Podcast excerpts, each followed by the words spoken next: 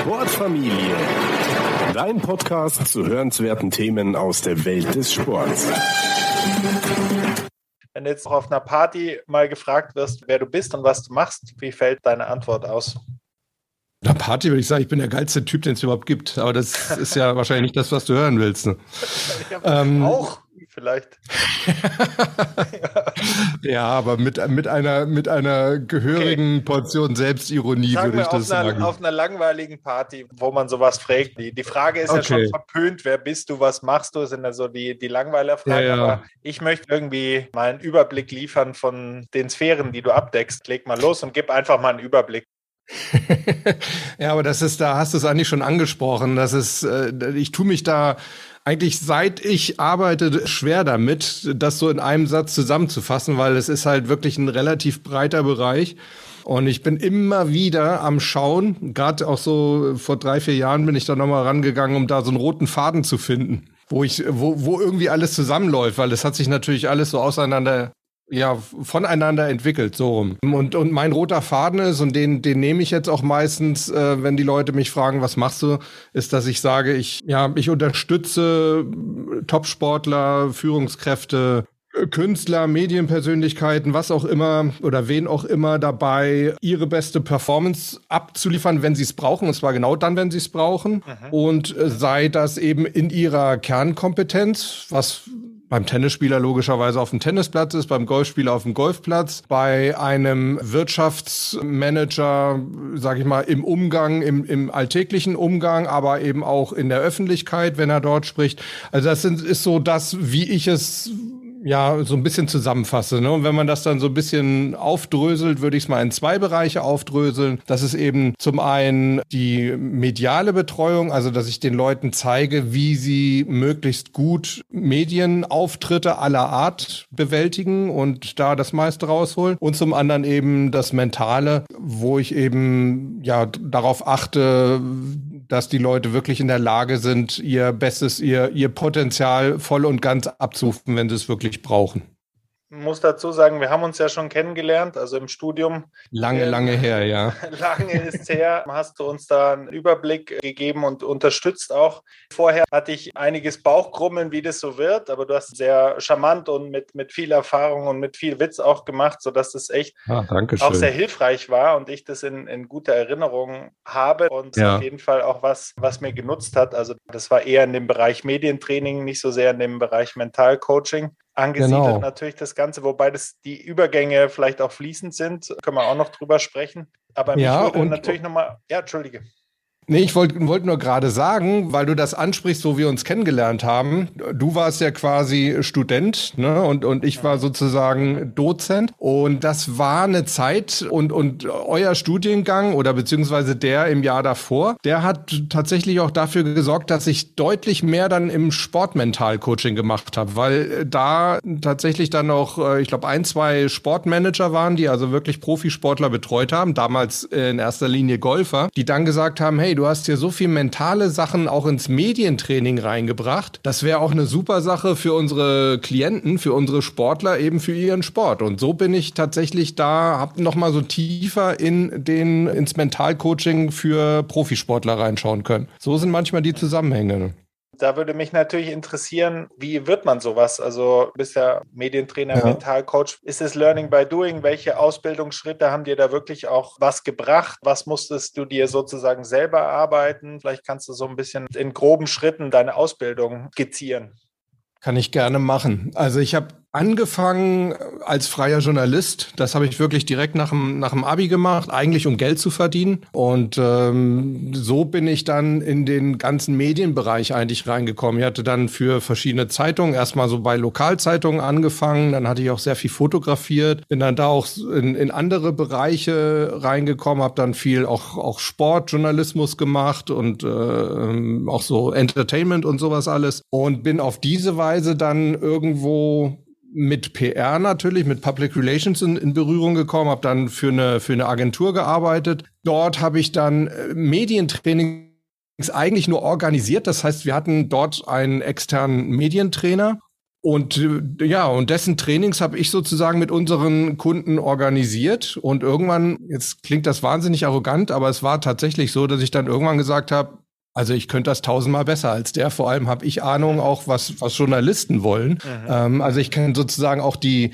die Gegenseite, wobei ich das äh, ungern als Gegenseite bezeichne, weil ich denke, dass es irgendwie eine Partner, sollte eine Partnerschaft sein. Aber äh, ja, und dann hatte ich äh, tatsächlich dann irgendwann angefangen, eben selber Medientrainings anzubieten. Und da habe ich jetzt speziell eigentlich auch wirklich keine Ausbildung gemacht. Also ich hatte im Vorfeld, weil ich ja immer, sag ich mal, im Journalismus was machen wollte, hatte ich schon während meines Studiums, also ich habe eigentlich BWL studiert, also etwas, was mir eigentlich in meinem jetzigen Job fast gar nichts bringt, außer bei der Steuererklärung vielleicht ein bisschen. Aber ich hatte natürlich immer so journalistische äh, Fortbildung gemacht, ne, so Fernsehjournalismus und Radiojournalismus und und was weiß ich was alles. Aber sonst habe ich eigentlich für den Medientrainer nichts gemacht, außer eben praktische Erfahrung, dass ich eben ja, wusste, was Journalisten wollen und ich habe dann eine Coaching-Ausbildung gemacht, eine ganz allgemeine Coaching-Ausbildung, ich glaube zwei Jahre lang, weil ich gesagt habe, ich muss irgendwie didaktisch irgendwie da noch ein bisschen draufschaufeln, dass ich den Leuten das wirklich auch gut vermitteln kann.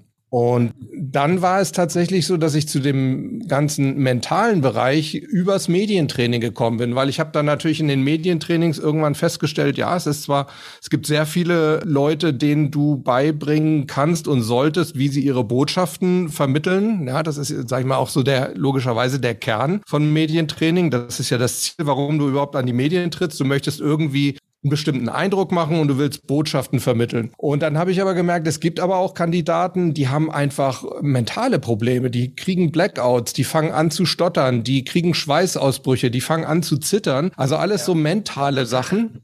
Mhm. Und daraufhin habe ich dann wirklich angefangen, ja, mich auch im mentalen Bereich umzuschauen. Habe dann eine NLP-Ausbildung gemacht, also erstmal ein Practitioner, mhm. was ich übrigens jedem empfehlen kann, nach wie vor der irgendwie so ein bisschen ins Mentale reinschauen will. Und zwar gar nicht unbedingt beruflich, sondern auch, wenn jemand sagt, oh, ich möchte das eigentlich für mich machen, ich möchte an meiner eigenen mentalen Stärke arbeiten, kann ich äh, immer nur empfehlen, mach einen NLP Practitioner. Das ist so die Grundausbildung im NLP. Da lernt man wahnsinnig viele tolle Techniken. Das ist sozusagen Werkzeugkasten an Mentaltechniken. Ja, und dann habe ich das aufgebaut, habe dann Master gemacht und dann kam natürlich jetzt im Laufe der letzten, ja, mittlerweile ja, boah, 20 Jahre, glaube ich, seit ich den Master gemacht habe, kam dann natürlich immer wieder äh, so spezifische Sachen hinzu. Ich habe da eine Hypnoseausbildung gemacht, äh, EMDR, äh, Transaktionsanalyse, also alles, was, wo ich irgendwie das Gefühl hatte, hey, das könnte meinen Klienten was bringen, das habe ich dann irgendwie mir angeschaut. Ähm, aber das war so ein bisschen so der Lernwerdegang von mir sozusagen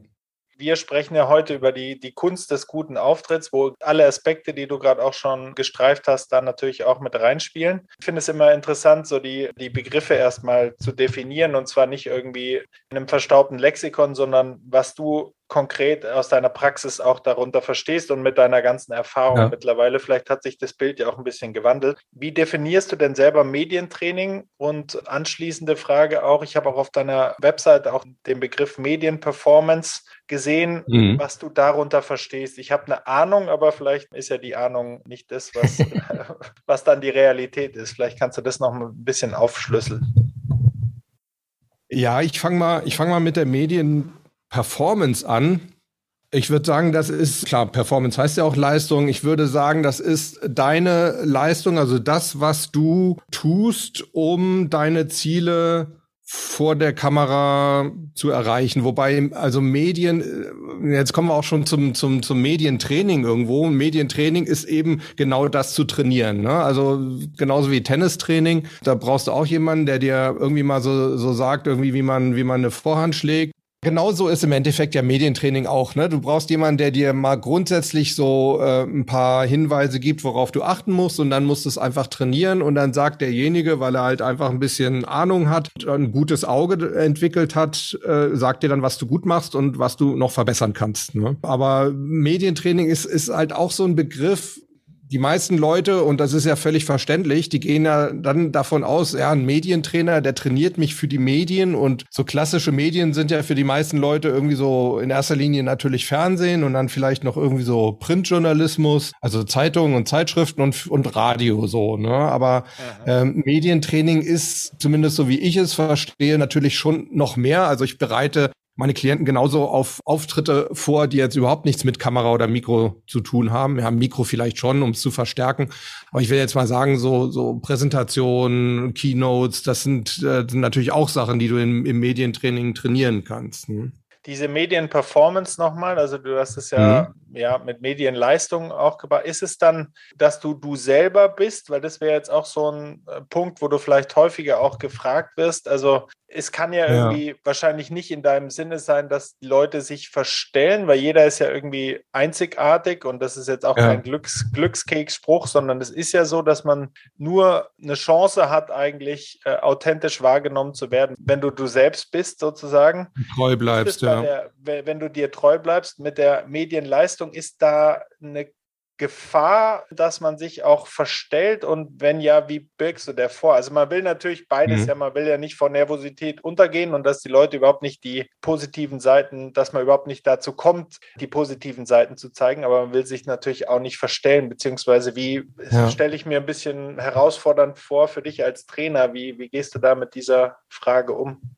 Äh, ja, es ist sehr schwer und es würde ich sagen auch so ein, einer der Schlüssel Punkte generell bei einer guten Medienperformance, dieses ganze Thema Authentizität. Ne? Also ich würde mal sagen, generell, wenn, wenn man das so aufgliedern kann, die Ziele natürlich von guter Medienperformance ist zum einen natürlich klar, du willst deine Botschaft rüberbringen, du willst ja irgendwas kommunizieren, ja, also dass du, dass dir das gut gelingt ja, dass es wirklich bei deinem Publikum ankommt, dann willst du natürlich irgendwie einen, ja, einen, guten Eindruck hinterlassen. Ja, und das sind, ähm, hat natürlich nicht nur damit zu tun, was du sagst, sondern das sind ja häufig auch sehr viele indirekte Signale. Ne? Und da gehört eben dieses ganze Thema Authentizität gehört dazu, ist da ganz vorne mit dabei, weil das hast du ja wahrscheinlich auch schon mal erlebt, Max, wenn du, du guckst irgendwie ein Interview und der Typ erzählt oder die, die Dame erzählt irgendwie eigentlich sinnvolle Sachen und irgendwie hast du trotzdem so das Gefühl, ja, weiß ich nicht, irgendwie, irgendwie nehme ich es ihr nicht ab oder ich kann das, das geht nicht an mich irgendwie, ne? Und das hat ja. eben häufig damit zu tun, dass dann halt irgendwo, ja, die Authentizität bei der Person nicht so rüberkommt, dass man irgendwie das Gefühl hat, sie verstellt sich. Und das, ich glaube, das ist zunächst mal auch ganz natürlich, weil wir wollen natürlich immer irgendwie das bestmögliche Bild abgeben und wir haben da meistens so ein völlig verzerrtes Fremdbild irgendwie, wie wir glauben, dass wir wirken sollten. Ne? Und zwar halt möglichst perfekt und perfekt sprechen und keine Rs drin und keine Ahnung, wir sollten super locker gucken und alles. Und das ist eben genau dieses Problem, ne, dass die Leute reingehen in Auftritte aller Art und sich eig eigentlich von sich selber verlangen, perfekt zu sein. Ja. Und deshalb sage ich immer so meine drei Schlüsselbegriffe von guter Kommunikation oder guter Medien oder guter Auftrittskommunikation, so will ich es mal nennen, sind zum einen eben wirklich Authentizität, also sei du selbst. Ich weiß, das klingt jetzt erstmal wahnsinnig oberflächlich, aber man könnte auch sagen, verstell dich nicht. Ne? Aber ich drücke die Sachen immer ganz gerne positiv aus. Und zum anderen wirklich auch Imperfektion, also dir wirklich zu sagen, sei mal ganz bewusst nicht perfekt, ja, sondern gönn dir, gönn dir Sachen, die nicht perfekt sind, weil man sagt immer gerne, und das stimmt auch, Perfektion schürt irgendwo Aggression. Also wer, wer zu perfekt wirkt, zu glatt wirkt, den mögen die Leute auch nicht. Also Imperfektion ist wirklich eine gute Sache, nimmt dir selber den Druck und macht dich beim Publikum sympathisch. Und klar, und der dritte Punkt ist natürlich irgendwie, du solltest natürlich eine klare Zielsetzung irgendwie haben. Was, was will ich erreichen mit dem Auftritt, ne? Ja, ich glaube, du hast auch andere eine andere Zielgruppe. Ich habe das auch diskutiert bei mir auch im Freundeskreis, wo sich viele natürlich auch nach dem Motto, früher war alles besser, irgendwie mit, mit Fußballer-Interviews, die das äh, zugeschliffen rüberbringen. Weißt du, wo damals ja. ähm, Thomas Müller dann herkam und es war wie so eine frische Prise, dass jemand mal einfach was anderes sagt und nicht, ja. nicht diese zugeschliffenen äh, Punkte. Das ist dann wahrscheinlich auch eine Frage, wer, wer ist dein Auftraggeber? Ich, ich denke, dass du, hast es ja auch schon so ein bisschen skizziert, arbeitest ja auch mit Einzelsportlern oder bist da auch erfahren erfahren. Ich, ist wahrscheinlich auch was anderes oder wenn der, wenn der Verein Auftraggeber ist und sagt, Herr Dobmeier, wir wollen aber hier kein Ärger nachher mit den Medien, ähm, dass das alles so ähm, auf einer Ebene gehalten wird. Hast du diesen Konflikt schon erlebt, beziehungsweise kannst du dann sozusagen, also frech gefragt, du selbst sein im, mhm. im, in der Arbeit mit Vereinen oder wie, ja, das, also das ist ein, das ist ein, ein hochinteressantes Thema. Es hat aber eigentlich nicht unbedingt nur was mit, mit äh, Profi-Sportvereinen zu tun, aber können wir gerne mal so als Beispiel nehmen, weil die Erfahrung habe ich natürlich auch gemacht, dass da natürlich gesagt wird, okay, also was auf jeden Fall in ihrem Medientraining drin sein muss, ist, äh, sind einfach bestimmte Floskeln. Das wird da nicht so gesagt, aber im Endeffekt ist es das, was, was die Vereine haben wollen. Ne? So nach dem Motto, hm, Thema Vertragsverhandlungen ist, ist immer so ein schönes Beispiel. Ne? Da wollen sie eigentlich, dass man, dass man den Sportlern dann möglichst viele Sachen beibringt, wie sie möglichst wenig sagen zu den, zum aktuellen Stand von Vertragsverhandlungen zum Beispiel. Ne? Ja. Klar, das, das äh, kann man auch mal machen. Da gibt's gibt's natürlich auch Techniken, wo man sowas mal irgendwie abbiegen kann, wenn man da gar nicht mehr rauskommt. Aber in erster Linie kommt es mir halt wirklich drauf an, äh, meinen Kunden auch wirklich zu sagen, ihr, ihr, ihr müsst ehrlich sein und äh, lieber sagt ihr, ich sage dazu nichts, ja, als dass ihr da irgendwie ewig so drumrum macht irgendwie und, und da viel redet und wenig sagt so ungefähr, weil das, das kommt bei den Journalisten nicht an und es kommt eben auch beim, beim Publikum letztendlich nicht an. Ne? Das, mhm. äh, da, klar, da sind so, sag ich mal, so Typen wie Paul Breitner früher und so, die haben sich halt irgendwie das Maul nicht verbieten lassen ne? ähm, und das wirkte natürlich oft authentischer als die, als die Damen und Herren, die man jetzt häufig so vor der Kamera hat. Ne? Und das merkt man schon, also gerade wenn man da natürlich auch beruflich mit zu tun hat, merkt man schon, ja, das sind schon sehr häufig immer die gleichen Floskeln. Ne? Und ich muss dir ganz ehrlich sagen, ich, ich tue mich auch wirklich immer schwer damit. So, man nennt das im Coaching auch gerne so ein Drei, Dreiecksverhältnis. Ne? Also du hast einen Auftraggeber, das ist aber nicht derjenige, den du trainierst. Ne? Das ist dann der Verein, ist dein Auftraggeber. Auftraggeber ja. und du trainierst dann den Sportler und du bist dann so der Dritte im Bunde und musst beiden gerecht werden. Ich mache das wahnsinnig ungern. Also ich äh, arbeite eigentlich immer gerne mit den Leuten möglichst direkt und freue mich jedes Mal, wenn irgendwie ein Profisportler auf mich zukommt und von sich aus sagt, hier, komm, lass uns das machen, das und das möchte ich mit dir erarbeiten. Das ist mir tausendmal lieber. Mhm. Ja, du hast schon einiges jetzt erwähnt, auch was die Zutaten sozusagen für einen guten Auftritt sind. Aber jetzt vom Gegenteil ausgehend, heutzutage leben wir in einer Zeit, wo natürlich viele Experten unterwegs sind, manche besser, manche schlechter, sag ich mal, auch schnell mal mit Ratschlägen um sich werfen. Und du bekommst ja. sicher auch sehr, sehr viel mit, beziehungsweise dir wird viel zugetragen und man hört viel, natürlich auch mit sozialen Medien. Ist ja, ja. schnell gemacht, so ein Post oder schnell gemacht, so ein Video. Gibt es da was, was dir auffällt, wo du sagst, oh Gott, hey, mit meiner Erfahrung und mit meiner Arbeit von den vielen Jahren, was sind da schlechte Ratschläge vielleicht, die dir aufgefallen sind, wo du denkst, lieber nicht oder Vorsicht zumindest? Ja. Zum einen die, die ganzen Sachen, die so in, in Richtung Spin-Doctoring gingen, das ist, äh, gehen, das ist sozusagen das, was ich eben auch angesprochen habe. Ne? Da wird, du wirst nach einer Sache gefragt und bist eigentlich nur noch damit beschäftigt, das irgendwie so rumzudrehen und es in eine Richtung zu drehen, die dir lieber ist, ohne aber die Antwort, äh, die, die, die Frage eigentlich so richtig zu beantworten. Und es gibt tatsächlich auch Kollegen von mir, die das ganz aktiv und bewusst lehren. Ja? Also die wirklich, ja, das Ziel der Trainings darin sehen, den Leuten zu zeigen, wie sie die Fragen nicht beantworten, sondern halt nur über die Sachen reden, über die sie reden wollen. Also das ist so das eine, wo ich sagen würde, wer das äh, versucht zu machen, der ist, glaube ich, langfristig zumindest schlecht beraten, weil das sind keine Partner, die sich die Medien gerne suchen. Ja. Und zum anderen würde ich wirklich auch da wieder sagen, dieses, dieser äh, Perfektionsanspruch, ne? Also dieses, das, das musst du perfekt machen, weil das ist, das ist eine einmalige Chance. Wer weiß, ob du wieder so eine Interviewanfrage bekommst. Das muss jetzt sitzen. Das ist der, das ist dein erster Eindruck, ne? Wie die Amis sagen, you never have a second chance to make a first impression. Also du hast niemals eine zweite Chance für einen ersten Eindruck. Ah, das ist, weiß ich nicht, das, das baut so viel Druck auf und Perfektion gibt's ja ohnehin nicht. Also das würde ich mal sagen, sagen, das sind so die zwei Sachen. Wer das macht, ist schlecht beraten. Und was ich bei, bei vielen jetzt auch sehr jungen, das soll jetzt nicht altklug klingen, aber ich habe auch viel zu tun mit jungen Influencern, die dann irgendwie so glauben, ja, wir sind ja schon zwei Jahre so in der, so tief in der Medienbranche drin, wir wissen ja alles und wir können alles. Ja. Wo ich immer denke, versuch mal ein bisschen selbstkritischer zu sein. Ne? Also guck dir mal deine Sachen an und lass dir nicht einreden, du bist der Beste und die Beste, ähm, da hast du nichts von, dann entwickelst du dich nicht weiter. Wir müssen natürlich auch über den üblichen Verdächtigen sprechen, wenn es um den guten Auftritt geht. Natürlich das Lampenfieber, das, das jeder kennt, glaube ich, mhm. der schon mal irgendwie eine Drucksituation. Es muss gar nicht unbedingt medial sein, aber natürlich medial ja. ist es verstärkt, wenn man, wenn man irgendwie weiß, da schauen Gott weiß, wie viele Leute zu. Aber den meisten ja. Druck macht man sich auch selbst. Du hast da wahrscheinlich viele Herangehensweisen ausprobiert, vielleicht auch viele Sachen, die besser funktioniert haben und manche, die schlechter funktioniert haben, hautnah miterlebt erlebt. Wie würdest ja. du denn damit, ich weiß, das Thema ist ja einfach ein Dauerbrenner, zu Recht natürlich. ähm, wie würdest du ja das so skizzieren? Also hat sich da deine Meinung und deine Ratschläge auch im Verlauf der Jahre, hat sich da was geändert? Wie äh, vermittelst du das den Kunden, beziehungsweise ja, was, was gibst du ihnen mit auf den Weg? Ja, ja, weil du sagst, das ist so ein, so ein Dauerbrenner. Da habe ich jetzt gerade so überlegt, ja, so, so alt wie die Menschheit eigentlich. Ne? Ja, ja. Und, und, und das ist eigentlich auch wirklich so, so einer meiner, meiner Ansätze bei, bei Lampenfieber. Ich bin der Meinung, dass wir uns erstmal überlegen müssen, woher kommt eigentlich Lampenfieber?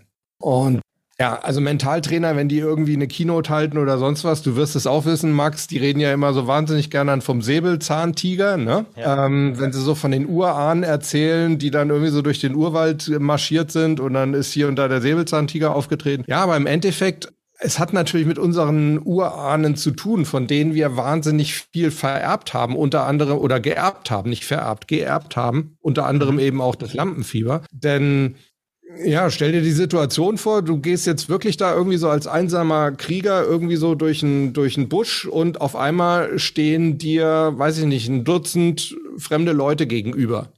Aha. Ja, und das äh, waren damals in, in den allermeisten Fällen, wenn sie dir wirklich gegenüberstanden und du kanntest sie nicht, dann waren die nicht aus deinem Stamm. Das heißt, dann waren sie im Zweifel waren es Feinde und wenn es ganz doof lief, wollten die dir an dein Leben. Ja. Aha.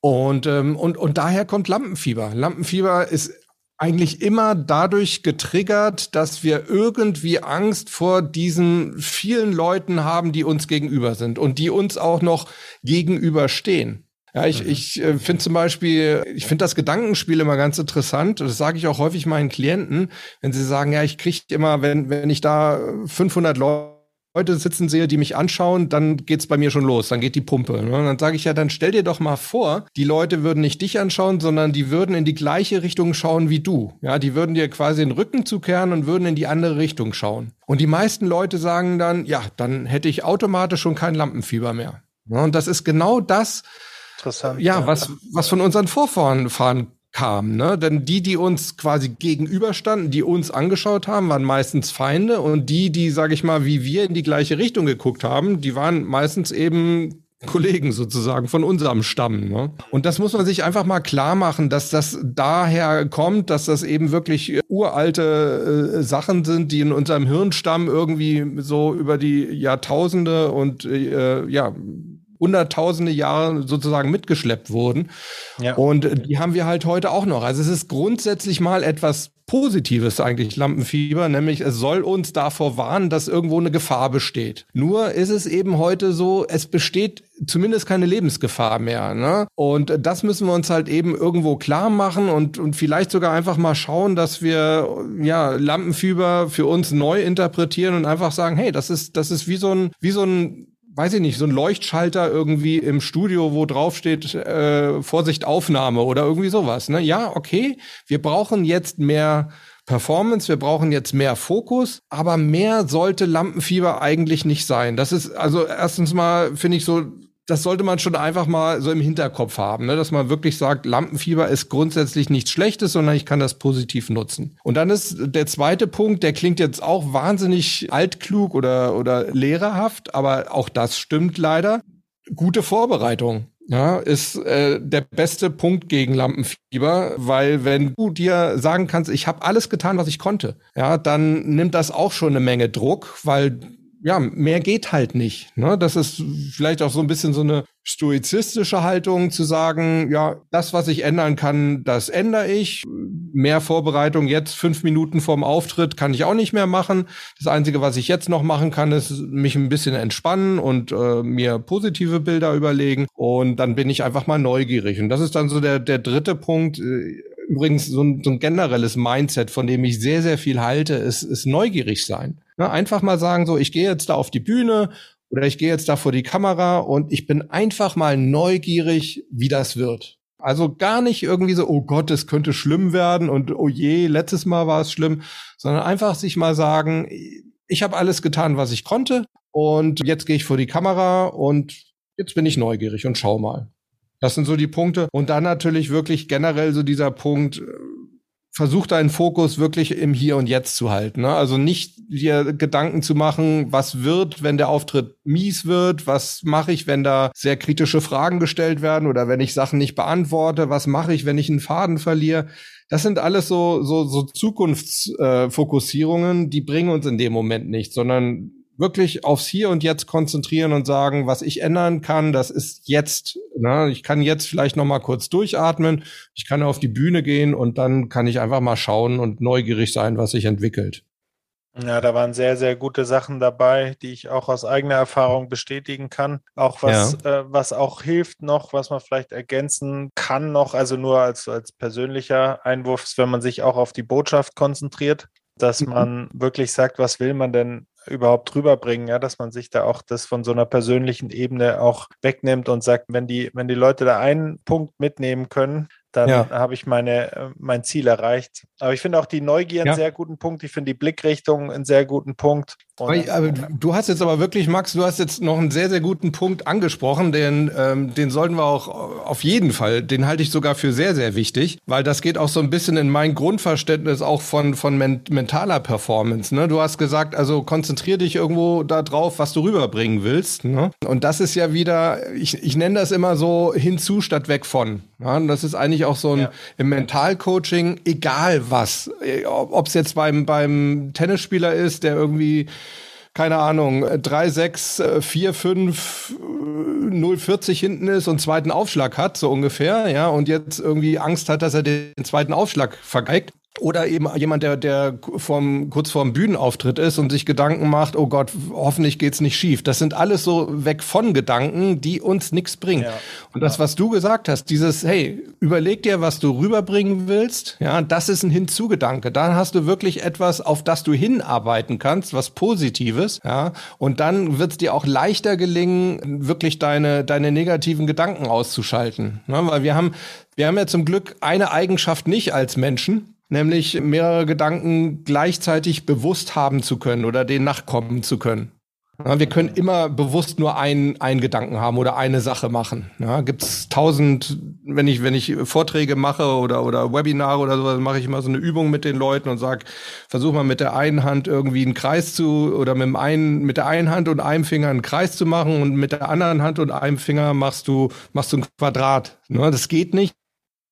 Es kriegt keiner hin, zumindest nicht gleichzeitig, weil wir eben nur eine Sache bewusst gleichzeitig machen können. Und wenn wir einen positiven Gedanken haben, und positive Gedanken heißt jetzt nicht irgendwie so, so, weiß ich nicht, so rosa Blümchen mäßig, ha, alles wird toll ja. und ich bin der Beste und Chaka, ganz genau, ja. Sondern positiver Gedanke heißt einfach etwas, was ich erreichen will, etwas, wo ich hin will, hinzu. Und das halte ich für extrem wichtig. Insofern danke dir für den, für den, für die Ergänzung.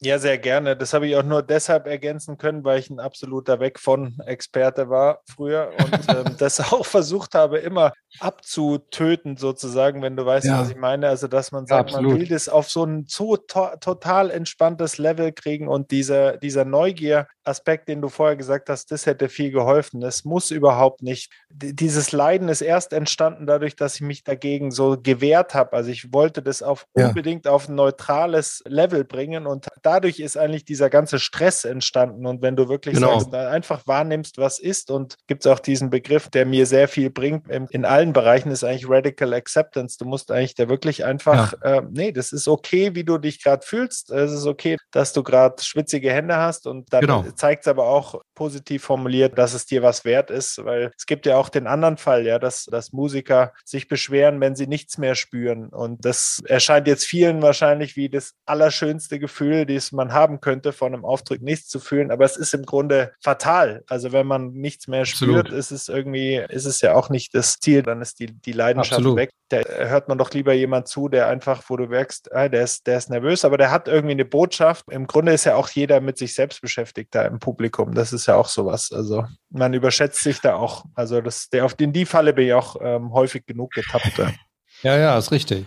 Ich hatte mal, habe mich mal unterhalten mit mit Hilary Hahn. Das ist eine weltbekannte Violinistin. Ich glaube zwei oder dreifache Grammy-Gewinnerin. Und mit der habe ich mich auch eben sehr intensiv über über das mentale Spiel unterhalten. Und die hat auch genau das gesagt. Ne? Also wenn wenn ich nichts merke, wenn ich kein Lampenfieber hätte, dann wüsste ich von vornherein, dass das nichts wird im, im Mentalcoaching jetzt die, die, die Coaches, die kennen das. Es, es gibt da auch so eine, so eine Aktivationskurve, ähm, also quasi eine Kurve, die besagt, dass wir eigentlich, wenn wir überhaupt nicht aufgeregt sind, also überhaupt nicht aktiviert sind, dann können wir genauso wenig performen, wie wenn wir zu aufgeregt oder überaktiviert sind, sondern es ist irgendwo so in der Mitte. Ja, da ist so das optimale Erregungs- oder Aufregungslevel und das brauchen wir. Ja, wir brauchen eine Art der positiven, des positiven Lampen Lampenfiebers irgendwo.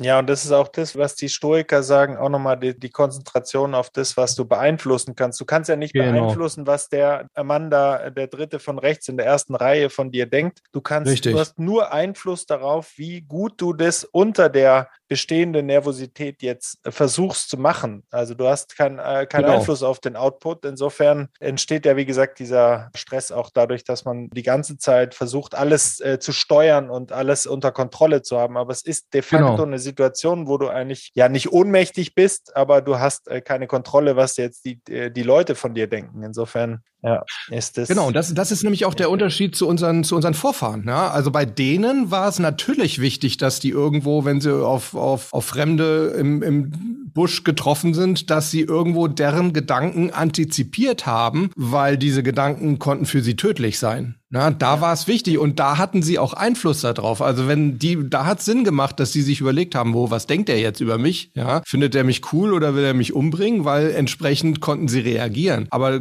genau wie du sagst, ja, das ist eben heute nicht mehr. Und wenn ich irgendwo auf dem Tennisplatz bin und mich gucken Leute an und ich bilde mir ein, die gucken mich böse an oder die, die lachen, weil ich irgendwie einen ersten Aufschlag nicht reinkriege oder sonst irgendwas. Das ist ja auch so eine Kunst, wo ich auch immer zu meinen Klienten sage, wow, ich beneide dich. Du kannst ja offensichtlich Gedanken lesen, dass du weißt, was, was diese Leute da, da sehen oder, oder, oder denken in dem Moment. Und, und das ist genau, was du sagst. Es ist, du kannst es nicht beeinflussen, aber die gute Nachricht ist, du musst es auch nicht beeinflussen, weil diese Leute, die sitzen da einfach nur. Also alles, was die machen, das, ja, das machst du eigentlich, ja. Das sind deine Gedanken. Nur weil die da sitzen ja. und scheinbar böse gucken, weil du es dir einbildest, die gucken böse. Ja, das ist das, was du daraus machst, das ist das Gefährliche und nicht das, was die machen. Ja, lebenslanges Training, das Ganze. Also es gelingt Total. auch mal, mal, mal besser und mal schlechter. Aber den, ich glaube, wir Richtig. haben den üblichen oder den Klassiker haben wir, haben wir sehr gut besprochen und du hast da wirklich tolle Tipps gegeben oder Herangehensweisen von der, von der Denkweise. Was sind denn andere Fragen, abseits des Lampenfiebers, die dir häufig gestellt werden von deinen Klienten oder von Interessenten an deiner Arbeit? Können wir am Preis noch was machen? ich würde sagen, das ist so die häufigste Frage. Aber das meinst du nicht, ne? Nee, das ähm, meine ich nicht. ja, also, so eine ganz häufige Frage. Ja, aber machst du dann was am Preis, oder? Nee. Immer, nee. nee. Okay. nee, also da bin ich übrigens auch, also ich, das darf ich jetzt gar nicht so laut sagen, ähm, weil dann kommt vielleicht manche wieder auf, auf falsche Gedanken. Es gibt tatsächlich auch den Fall, dass ich hier und da mal Leute wirklich kostenlos coache. Also ich habe auch extra, ich habe so ein kleines, ich nenne das Pro Performance Talent Team ins Leben gerufen und da betreue ich ja, betreue ich junge Nachwuchsperformer sozusagen aus den unterschiedlichsten Bereichen. Da, da ist, ist ein Model dabei, da ist ein Profifußballer dabei, da ist ein Profi-Tennisspieler dabei. Die betreue ich und die, die zahlen wirklich das, was sie können. Ja, also ähm, die kriegen das deutlich ähm, günstiger, weil ich halt einfach sage, ich, mir gefällt die Art, wie du da rangehst und du willst wirklich was verändern und du hast so eine Champions-Mentalität und das will ich unterstützen. Aber also wenn ich einen Preis sage, dann steht der auch, ja. Also die Frage, die kann ich immer ganz leicht mit Nein beantworten. Ne? Nee, aber so eine, so eine andere typische Frage, glaube ich, ist halt schon so dieses, ähm, wie schaffe ich es bei Auftritten und vor der Kamera locker zu sein, ne?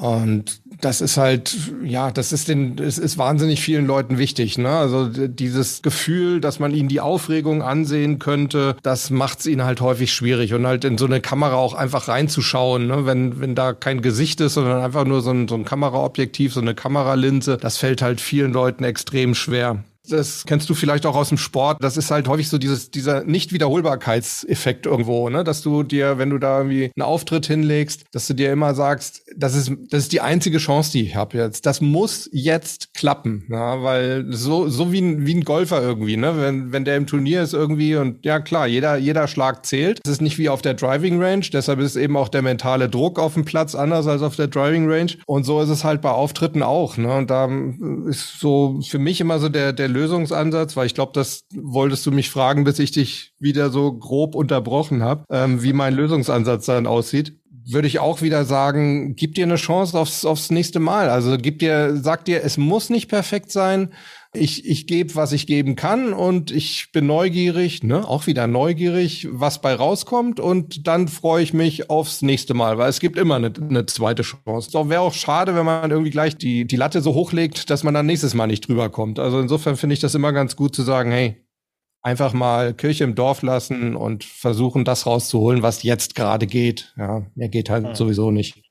Ja, das findet auch oder hat auch ein Echo in der wiederum beim Stoizismus, dass man natürlich da auch sagt, wenn du es nicht probierst, ist die einzige, der einzige Fall, wo du nicht gewinnst sozusagen. Wenn du es probierst und ja. scheiterst, kannst du daraus lernen obwohl das Richtig. auch echt wie so eine Binsenweisheit klingt, aber es ist wirklich so. Und wenn du es machst und es gelingt dir, zwei von drei Wegen führen zu einem positiven Outcome. Ob der dann kurzfristig oder langfristig ist, wird man sehen. Aber nur ein Weg führt sozusagen in die Stagnation. Ja. Ist es denn, wir sprechen ja viel jetzt von Profisportlern und von Medienexperten, Models oder Konzertpianistinnen und was weiß ich alles. Wie können denn auch Menschen von Medientraining profitieren, die, sag ich mal, klassisches Beispiel, die haben eine Präsentation im Monat, die sie halt im Job brauchen. Die haben irgendwie Social Media ist bei ihnen, sag ich mal, ein LinkedIn-Profil. Ja. Die haben jetzt da nicht groß die, den Wunsch, irgendwie extrovertiert in der Öffentlichkeit zu stehen. Wie fällt da deine Antwort aus? Also kann,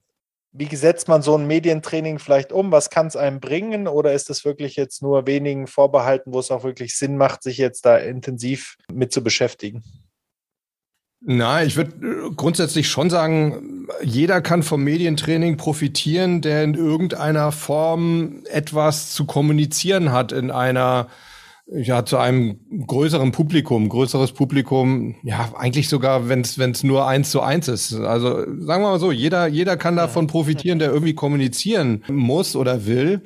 Aber äh, klar, auf der anderen Seite ist natürlich auch immer eine Frage des Geldes. Ne? Ich meine, Medientraining kostet natürlich auch Geld, wie jedes Training Geld kostet. Und da muss man halt einfach so ein bisschen innerlich abwägen, ja, Kosten Nutzen. Ja, ist es, ist es mir das wert? Wenn ich jetzt sage, ähm, ich halte einmal im Jahr eine Präsentation und die, die kriege ich irgendwie ganz okay hin, ja, dann macht es jetzt vielleicht keinen Sinn, irgendwie einen Medientrainer anzuheuern. Wenn ich jetzt sage, ich ähm, mache das einmal im Monat, hat, da würde ich mir dann schon überlegen, hey, wäre es nicht vielleicht sinnvoll, das einmal irgendwie richtig zu lernen oder mir mal Feedback zu holen, woran ich arbeiten kann und dann werde ich besser. Ne, das ja. muss dann natürlich jeder für sich überlegen. Aber Medientraining heißt ja eigentlich ist jetzt natürlich äh, komplett äh, destruktiv für mich, das so zu sagen, aber Medientraining muss ja nicht unbedingt mit dem Trainer sein. Ja? Ich meine, du machst ja auch Tennistraining ohne Trainer. Du kannst ja selber viel machen. Und ich finde heutzutage, wir haben so viele Möglichkeiten, allein durch diese verdammten Handys, mit denen wir alle rumrennen. Die haben alle Kameras. Ja, wir können immer alles aufnehmen. Ich, also ich weiß noch, als ich angefangen habe so mit Medientraining, das war 96, 97 so um den Dreh, ja, da konntest du halt nicht zu den Leuten sagen, nimm dich mal auf. Ne? Dann haben dir 80 Prozent der Leute gesagt, ja, womit denn? Ich habe keine Kamera.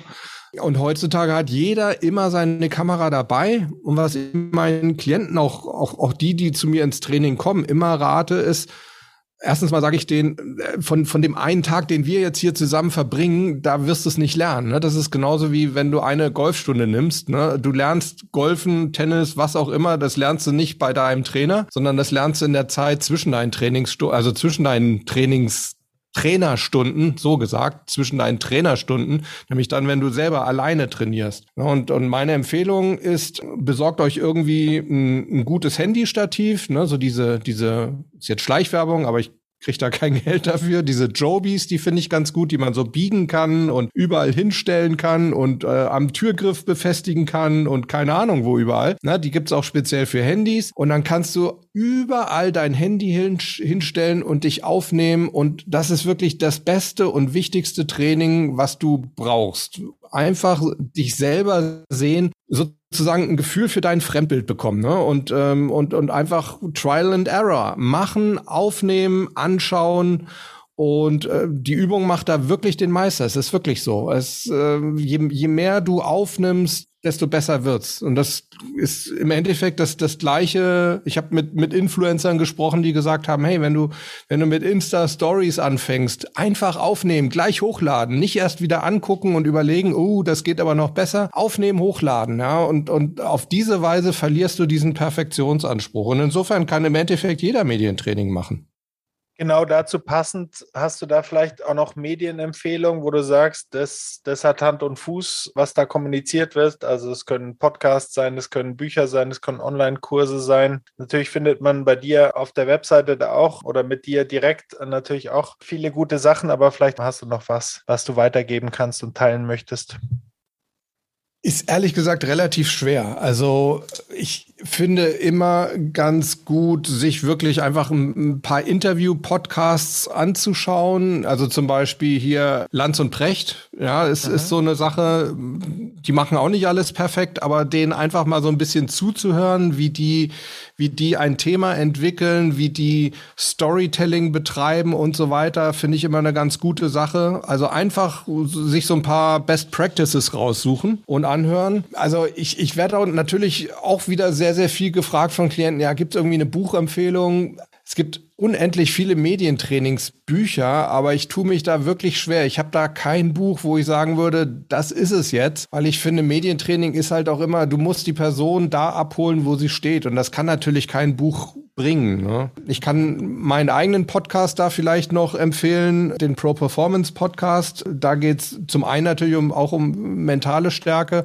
und zum anderen eben auch um, um Auftrittskompetenz. Also da gibt's mit Sicherheit den einen oder anderen Tipp, gibt mit Sicherheit auch noch andere. Und ich selber bin tatsächlich im Moment auch in den letzten Zügen ein, ein Online- Training, ich will es gar nicht Online-Kurs nennen, aber so ein hybrides Training zu entwickeln, also siebeneinhalb Stunden Videos, also wirklich alles, was ich irgendwie so übers, übers Medientraining gelernt habe und mir angeeignet habe in den letzten 25 Jahren, das ist da drin.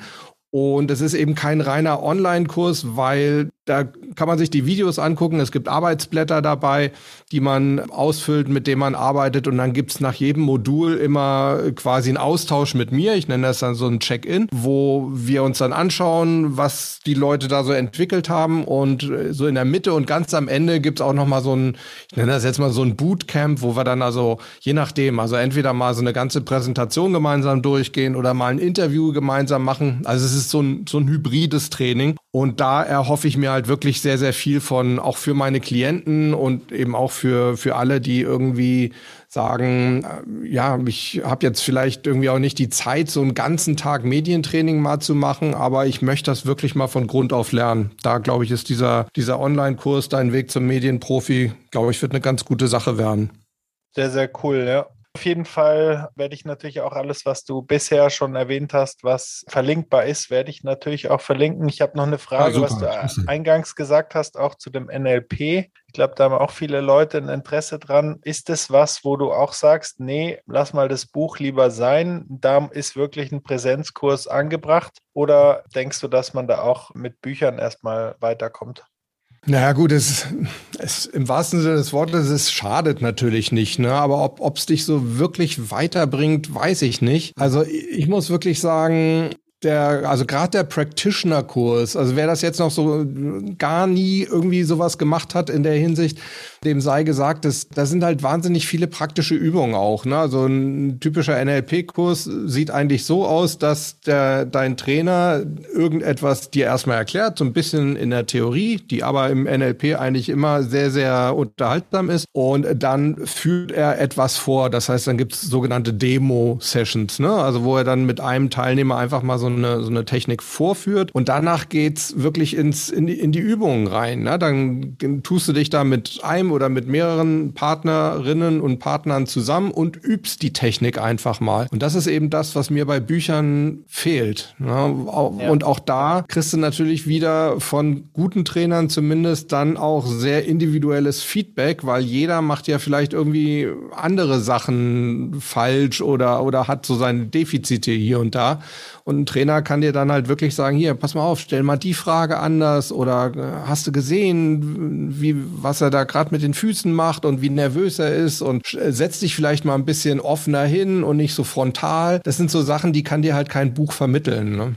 Lanz und Brecht hast du schon erwähnt, aber gibt es noch jetzt natürlich, was mein ursprüngliches Betätigungsfeld angeht mit dem, mit dem Sport, gibt es, äh, gibt es da Beispiele, wo du wirklich auch gern zuhörst, also Einzelsportler oder Teamsportler, die dann im Interview danach stehen, wo du sagst, da freust du dich immer, wenn du, wenn du das Gesicht und die Stimme hörst?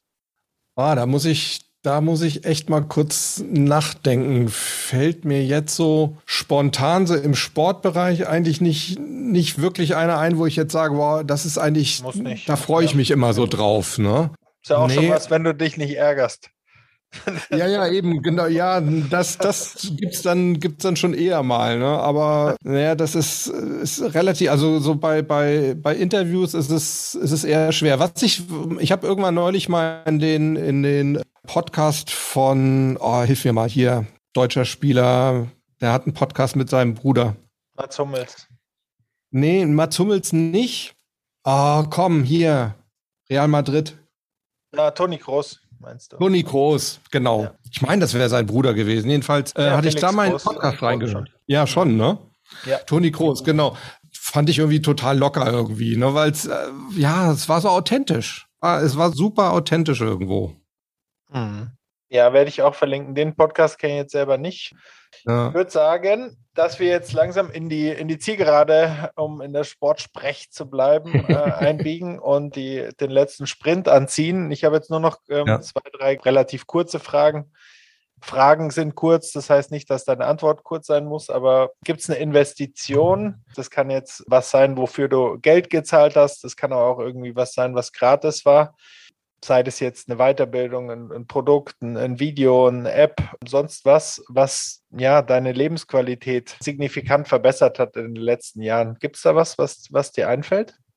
Routinen. Also mhm. ich habe so ein, wirklich mich gerade so in den letzten Jahren intensiv damit beschäftigt, insbesondere seit ich 50 geworden bin. Ich habe mir so zum 50. Geburtstag so verschiedene Sachen, Privilegien geschenkt. Unter anderem auch nicht mehr mit jedem zu arbeiten auf, oder mit Leuten zu arbeiten, auf die ich keinen Bock habe, weil es ein anderes Thema. Aber ich habe dann auch so angefangen, Routinen mir zu entwickeln. Und eine Routine ist zum Beispiel, mein Handy im, im, im Schlafzimmer auszuhaben und auch auszulassen. Also früher war es wirklich so, dass ich das Gefühl hatte, oh, ich muss für meine Klienten immer erreichbar sein. Ich hatte dann auch irgendwie oder hab nach wie vor Tennisspieler, die sind dann, keine Ahnung, in Australien unterwegs oder in, in Amerika und da ist die Zeitverschiebung und dann kannst du auch das Handy in der Nacht nicht auslassen.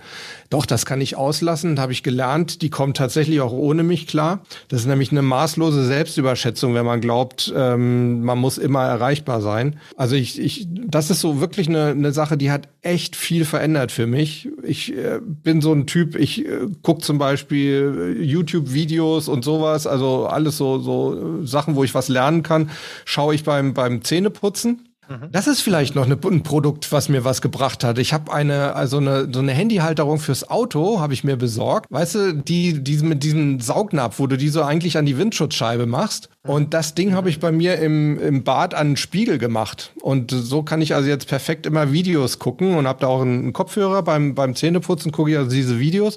Und danach, sobald ich das, das Badezimmer verlasse, mache ich wirklich das Handy aus. Und das ist wirklich so viel wert. Im Schlafzimmer zum Einschlafen wird bei mir nur noch gelesen und zwar auch keine Fachbücher oder Sachbücher, weil dann kann es schon wieder sein, dass ich auf dumme Ideen komme. Ah, da könntest du doch ein Video draus machen oder das könntest du doch da einbauen und so. Sondern da lese ich also wirklich nur irgendwie, ja, Romane, also wirklich so Beltristik. Und eine Stunde morgens äh, nach dem Aufstehen lasse ich das Handy auch noch aus. Da gehöre ich wirklich ganz mir selbst, meinem Hund und das war's. Also das würde ich wirklich sagen, das, das sind so Sachen, echt Investitionen in mich selber, die meine Lebensqualität definitiv verbessert haben.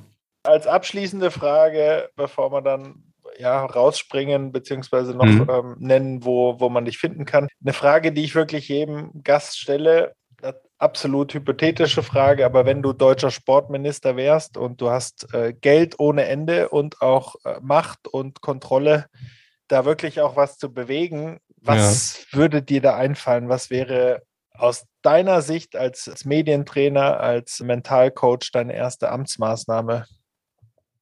Boah, zweierlei. Also zum einen, weil du jetzt auch gerade sagst, so als, als Medientrainer, äh, als, als, als Mentalcoach auch, also das wird, glaube ich, auch gar nicht unendlich viel Geld kosten. Es wird natürlich Geld kosten, aber nicht zu viel. Ich würde wirklich die Förderung von Mentaltraining deutlich vorantreiben und zwar wirklich von, von Kindesbein an. Also wirklich keine Ahnung, kannst mit Vierjährigen.